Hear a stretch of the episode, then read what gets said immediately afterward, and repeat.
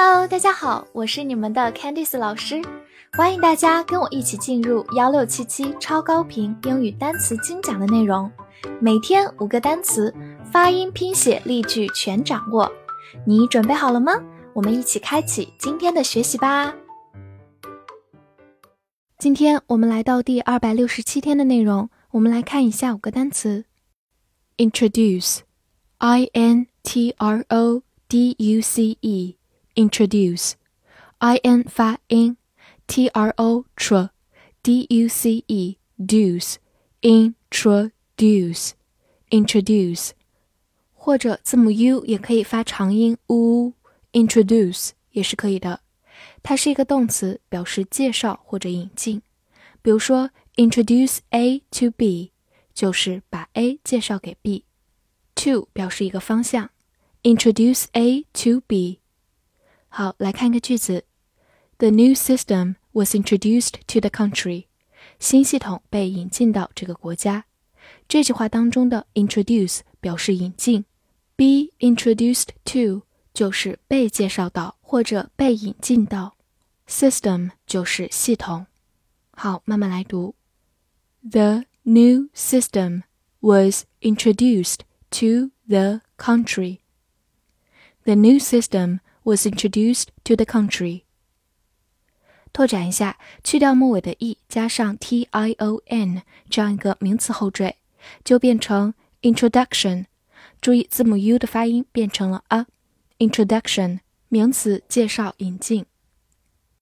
pronunciation p r o n u n c i a t i o n pronunciation p r o 发 pro n u n non c i c a t i o n ation pronunciation pronunciation，它是一个名词，表示发音、读音。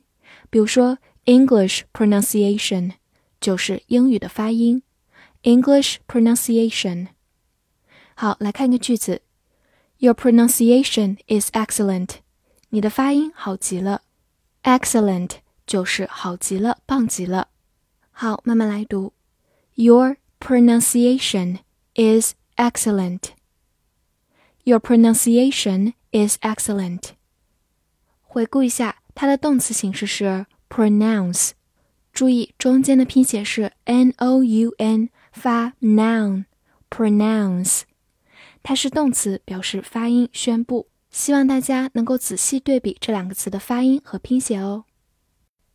pressure, p r e s s u r e, pressure, p r e 发 pre, s s u r e, sure, pressure, pressure，它是一个名词，表示压力。比如说 blood pressure 就是血压，blood pressure。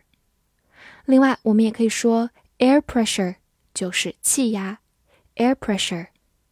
那么我们平时想要说应对压力的时候，我们可以说 deal with pressure。deal with 就是应对处理，deal with pressure。好，来看个句子：Can you work under pressure？你能在压力下工作吗？Work under pressure 就是在压力下工作。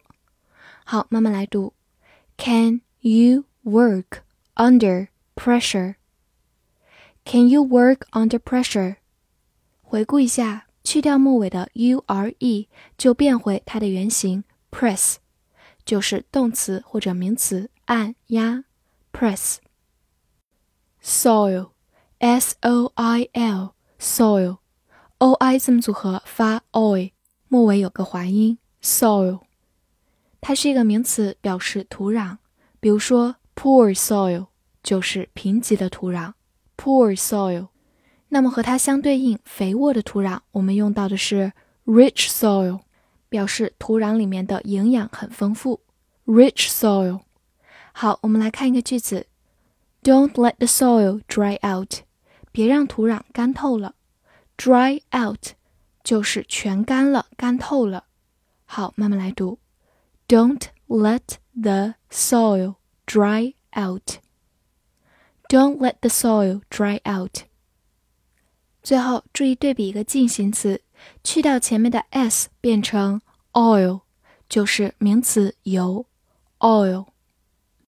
knee，k n e e，knee，k n 放在一起的时候常常只发鼻音，嗯，e e 字母组合发 e，knee，它是一个名词，表示膝盖。